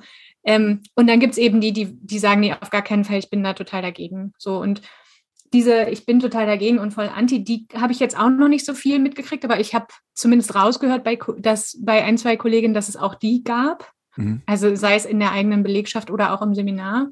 Nicht so oft zum Glück, aber ich habe das zumindest mal erzählt bekommen. Aber dieses, hey, ich bin halt noch nicht geimpft, war zumindest Anfang des Jahres bei uns im Seminar schon auch, weil es gab ja die, die nur getestet angereist sind. Mhm. Und da hatte ich den Eindruck, gab es eher so ein, so ein, so ein so ein gemeinsames, respektvolles Schweigen über das Thema. Also eben so ein Wunsch, mhm. an dem Thema entlang jetzt nicht explodieren zu wollen und deswegen auch selten, also zum Beispiel das Vermeiden der Frage von, hey, wer ist denn in der Gruppe alle geimpft? Also so eine Zwangs-Outing-Situation herzustellen oder so, ne? sondern eher immer zu sagen, hey, wenn ihr das teilen möchtet, dann macht es gerne und hier diejenigen, die sich noch testen lassen müssen, bitte geht dann und dann dahin und dann haben die sich schon gefunden aber es eben nicht zu so einem Zwangsthema zu machen. Und ich glaube, auch das hat sich ja verändert im Laufe des Bildungsjahres, weil am Anfang des Jahres ähm, gab es ja auch diejenigen, die noch gewartet haben, bis sie sich endlich impfen lassen können. Ja, also es gab ja, ja klar. eine ganze Zeit lang so dieses, hey, ich kann noch gar nicht, ich muss noch warten, die anderen Gruppen müssen erst durch und so. Und jetzt sind wir ja an dem Punkt von, okay, jetzt können alle sich geimpft haben, die das möchten und die, die nicht geimpft sind, haben Gründe, warum sie das noch mhm. nicht möchten. Mhm. Und dadurch hat natürlich die, die, ähm, die Debatte im Laufe des Jahres sowohl in der Belegschaft als auch unter den Teilnehmenden oder eben von der Belegschaft und den Teilnehmenden gegen, also sich gegenseitig oder so, ne, auch nochmal verändert und verschärft. Also ich weiß zum Beispiel, dass Kolleginnen, also ich habe sozusagen mitbekommen, dass es Kolleginnen aus der Küche gibt, die Sorge haben, also bei aller Freude weiterarbeiten zu können, aber dass es auch Sorge gibt, weiterarbeiten zu müssen, wenn das Haus aufgelassen wird. Ja, also auch da so eine Sorge von, äh, wie können wir aber auch geschützt werden, wenn wir hier weiter unseren Job machen und so. Also mh, hm, ich glaube, das Thema hat sich, hat sich da verändert und der, mh, hm, ja, also der, die Notwendigkeit da äh, auf achtsam, achtsam miteinander in die Diskussion weiterzuführen, hat sich, mhm. hat sich nochmal gedreht gegen Ende des Jahres und ich bin mal gespannt, wie das so weiter, weiter sich entwickeln wird, wenn klar ist, dass die, dass jetzt die nächste Welle kommt und dass gleichzeitig aber diesen Winter anders als letzten Winter versucht wird, alles eher offen zu halten. Wobei man auch da ja nicht weiß, wie die Politik in den nächsten zwei Monaten aussehen wird. Also ich habe so das Gefühl, genau dieses, wir hatten es vorhin schon mal, dieses sich darauf einstellen, dass alles immer flexibel sein muss, ist nach wie vor super präsent. Das ist ja schreckensfaszinierend, was du als Beispiel vorhin nochmal angeführt hast, Nelo. Und ich glaube, das ist kein Randphänomen, dass es so weit geht, dass Leute sich Impfzertifikate fälschen lassen. Also diesen Schritt zu gehen, bevor man sich impft, puh, holla die Waldfee. Mhm. Das ist schon eine Menge, äh, ich will nicht sagen kriminelle Energie, aber zumindest der Bedarf da sein, Maßnahmen zu umgehen unter Inkaufnahme von zwielichtigen äh, Methoden. Ich, ja. ich kann das ganz schwer greifen, also wie weit da quasi das in der inneren Verarbeitung sein muss, diesen Schritt gehen zu wollen. Ich kann vieles irgendwie erklären und ich glaube, dass es auch tatsächlich nicht nur zwei, sondern diverse Abstufungen gibt von dem, wie man zu dieser Frage steht oder weshalb man sich vielleicht nicht impfen lassen möchte. Aber trotzdem hat es ja Formen, die, die wir, und das ist das wäre jetzt so ein bisschen mein Punkt, wo ich auch gern zum Ende nochmal den Ausblick wagen möchte, und zwar keinen, keinen so optimistischen an der Stelle, dass wir das erleben, dass Leute im Zweifelsfall mit den Füßen abstimmen, ob sie damit klarkommen oder nicht damit klarkommen und wie sie damit klarkommen. Du hast jetzt gesagt, Guido Sprockhövel hatte die beste Auslastungswoche jetzt ne, vor mhm. Weihnachten. Das finde ich großartig. Ich glaube, das ist ein super Zeichen, dass es trotzdem den Bedarf gibt an der Stelle. Und gleichzeitig schaue ich auf die Anmeldezahlen des nächsten Jahres bei uns und wir haben quasi mehr oder weniger auf Copy-Paste gedrückt, was die Mengenplanung angeht, unter der Annahme, wir müssen trotzdem irgendwie einigermaßen versuchen, genau das wieder aufrechtzuerhalten, was wir kennen, weil wir wissen, dass es eigentlich den Bedarf gibt. Und ich schaue mir die Zahlen an und denke mir, wir werden da einige Leute verlieren, und zwar aus unterschiedlichen Gründen. Sei es die, die dann aus Grund der 2G-Regelung sagen, das ist nie kein Ort mehr für mich, mhm. es gut finden oder nicht Leute, die genauso berechtigt, und da bin ich bei deinen Küchenkollegin Nero, die sagen, ich habe trotzdem Bedenken, ob das so sicher für mich ist, wenn ich mit Reisetätigkeit eine Woche in einer Gruppe hocke, wo ich nicht hundertprozentig sicher sein kann, dass ich mich da nicht infiziere. Und als drittes, ich glaube, wir haben viele Leute verloren, die in diesen Regelbetrieb der Bildungsarbeit integriert worden sind. Ja. Also das konkrete Beispiel bei uns jetzt in Metall sind die Organisationswahlen im letzten Jahr gewesen, wo wir eigentlich neue Vertrauensleute wären. Aufgrund nicht nur nicht dessen, was wir gemacht haben, sondern generell, wie die Ansprache in den Betrieben gelaufen ist oder auch nicht laufen konnte, sind einfach viel weniger Vertrauensleute zum einen gewählt worden. Diese Vertrauensleute sind nicht auf die Grundlagenschulung gekommen, wie es in unserer internen Systematik und Logik wäre. Und die, die nicht geschult wurden dort und diese Erfahrung gemacht haben, was es heißt, auf ein Seminar zu fahren, die kommen dann jetzt nicht mehr zu uns. Ja. So, das wirst du in vielen Bereichen abgestuft haben, dass wir, wenn man so will, eine Generation von Leuten haben, die eine Ersterfahrung mit Bildungsarbeit gehabt hätten, die das in den letzten zwei Jahren nicht haben. Und die abzuholen, wie wir die abholen, wie wir zu begeistern. Und wir wissen, dass unser Angebot super ist, aber quasi diesen, diesen Schritt machen zu lassen, dass sie zu uns kommen. Das wird auf jeden Fall erstmal mit einer äh, Reduktion des, des Regelbetriebs einhergehen. Wäre jetzt meine starke Vermutung. Ich würde mir das ganz dolle anders wünschen. Aber an der Stelle kehre ich meinen inneren Pessimisten raus, weil äh, zumindest die ersten Anzeichen nicht vermuten lassen, dass es anders ist. Ja. Mhm.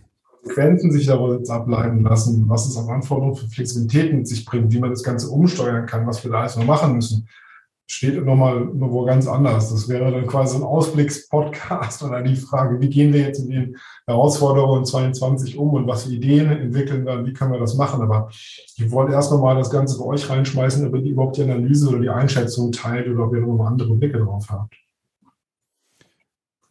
Nee, ist, würde ich, würde ich genauso sehen wie du. Ist, ähm, ja,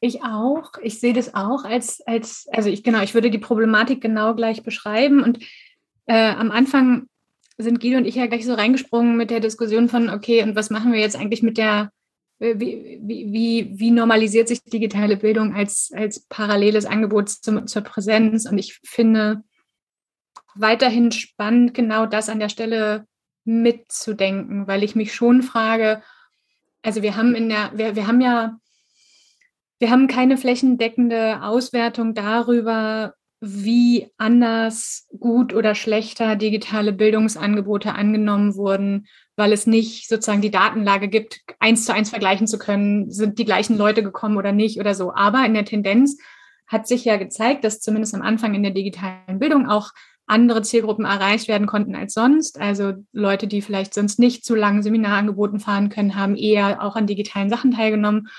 Und, ähm, und gleichzeitig war klar, es gibt Kolleginnen und Kollegen, die eben nicht so in, internetaffin sind vielleicht oder die diese Angebote nicht so ansprechen können oder die vielleicht auch einfach warten wollten, bis Präsenz wieder möglich ist, die da eher nicht so mit erreicht werden können. Und ich finde schon, wir sind gerade an einem Punkt, wo wir diese Diskussion weiter führen sollten, zu gucken, wie kann mit diesem, also wir haben festgestellt, es ist notwendig, weiterhin flexibel zu sein. Wir haben festgestellt, oder ich zumindest gehe davon aus, wir haben festgestellt, die Pandemie ist nicht vorbei und wird noch eine ganze Weile bleiben.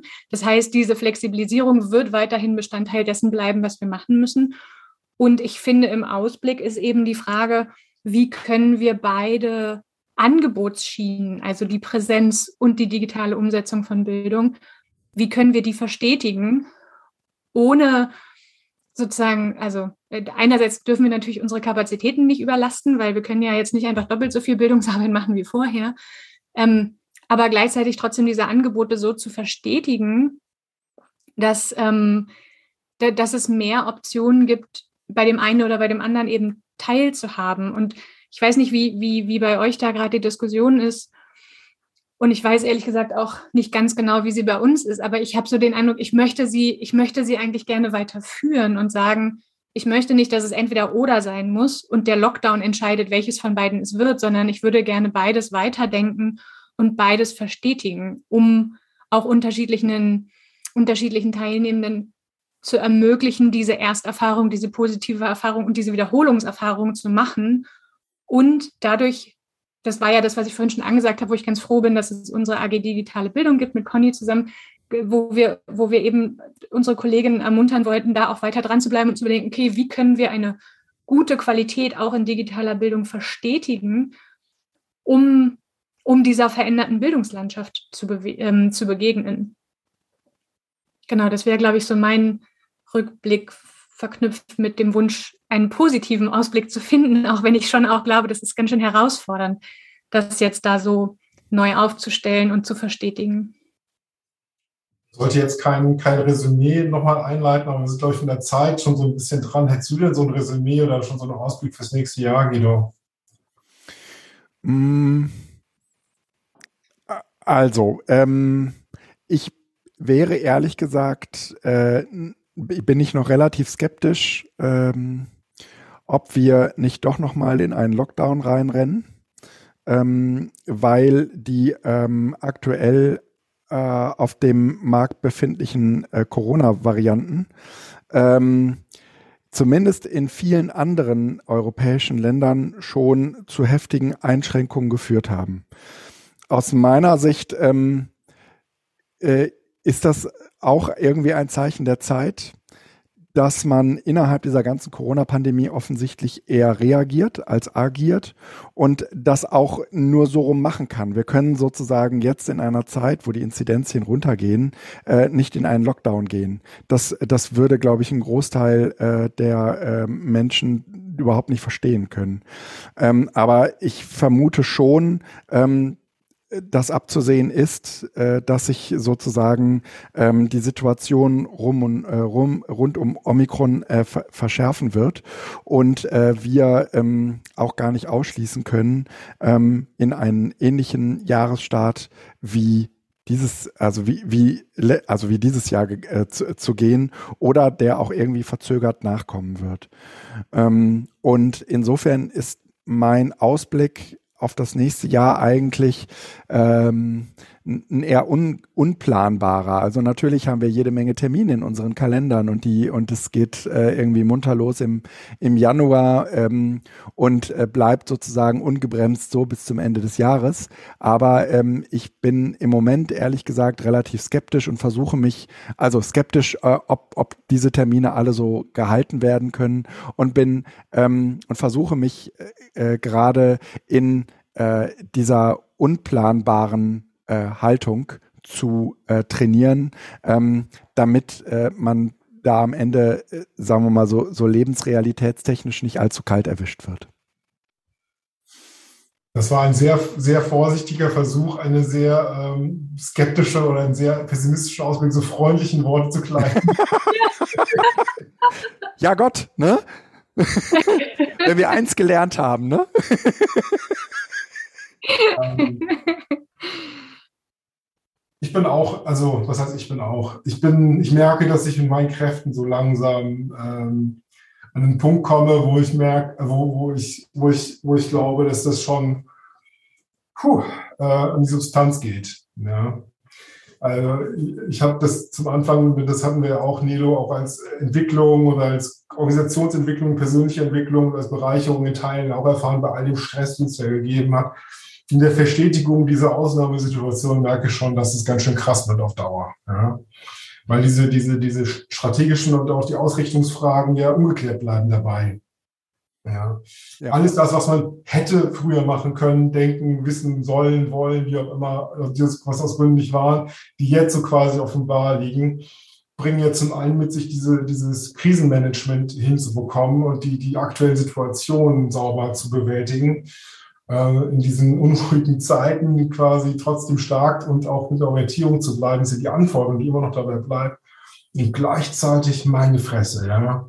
Was ist noch, was noch nicht geklärt ist, was noch nicht aufgeräumt ist, was so an, wenn man zwei Tage mal weiterblickt, äh, dann noch an, an ungeklärten äh, äh Fragen, die jetzt aufgeworfen werden, eigentlich noch hinten dran sind. Da wünsche ich uns allen total viel Energie, den Blick vom Boden auch mal nach oben zu richten, bei all dem, was da uns gerade wegschwimmt oder was, was da gerade an, an Treibsand auch da ist, was es so schwer macht zu gehen, trotzdem im Blick zu haben, dass das für uns tatsächlich nicht dann darin mündet, dass wir einfach weitermachen können danach, sondern dass das aufzeigt, dass wir tatsächlich an ein paar sehr starken Fundamentals ran müssen in unserer, in unserer Arbeit.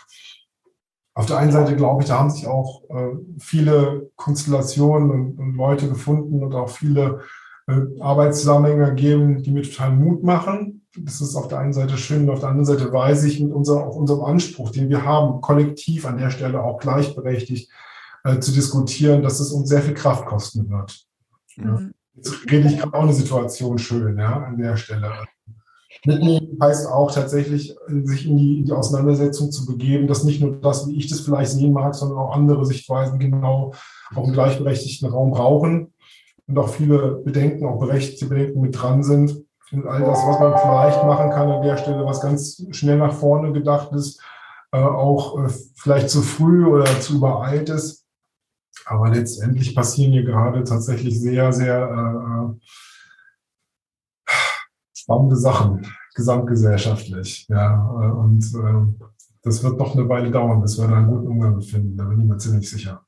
Ja, total. Ja, ich würde gerne aufgreifen, dass ich glaube, wirklich wichtig ist, das, Wohl, das, das gegenseitige und das eigene Wohlwollen nicht zu verlieren in der Situation, weil einerseits eben klar ist, und das finde ich, habt ihr beide gerade gut nochmal gut noch zusammengefasst, wir, wir sind in einer, immer, immer noch in einer Extremsituation, in der alles stetig anders ist und der, in der wir versuchen, eine Regelmäßigkeit zu kreieren, die aufrechterhält, was wir irgendwie gerne äh, weitermachen wollen, nämlich dass es Bildungsarbeitsangebote gibt und gleichzeitig total klar ist, alle jonglieren mit deutlich doppelt mehr Bällen als sonst, in dem, wie wir versuchen, damit umzugehen. Und das, was ich mir wünsche, diese, da, darin noch Raum zu haben, trotzdem sich auch zu trauen, in die Zukunft zu denken, ist natürlich dann noch so ein bisschen die Sahnehaube obendrauf. Und es ist total klar, dass das auch einfach eine Zeit lang brauchen wird, weil das Reagieren eben auf das, was gerade passiert, ja schon so viel Energie kostet. Ich glaube, deswegen ist auch ganz schön, jetzt erstmal eine kurze Pause zu haben. Da, dafür mag ich die Zeit zwischen den Jahren immer ganz gerne, um so zu verschnaufen und im Januar dann eben zu gucken, okay, wie ist die Situation denn jetzt und wie gehen wir denn jetzt weiter?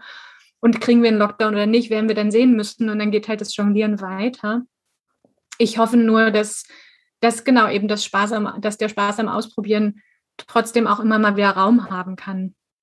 Das wünsche ich, wünsche ich uns da auf jeden Fall in, der, in all diesen Herausforderungen.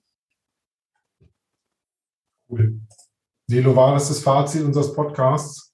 Von, von mir aus können wir es, also ich kann es gut so stehen lassen gerade. Guido, von dir noch? Nee, alles gut. Dann würde ich sagen, danke Nelo, dass du ähm, mit dabei warst.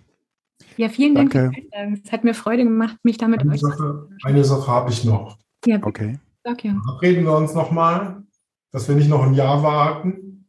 Total gerne vielleicht auch in der Konstellation. Wir haben ja noch ein paar andere Themen, über die wir quatschen wollen oder wir reden noch mal mit anderen Leuten. Ich glaube, es tut auch gut, mal über diese Gesamtsituation, also mir hat es gerade total gut getan, mal über diese Gesamtsituation so zu quatschen.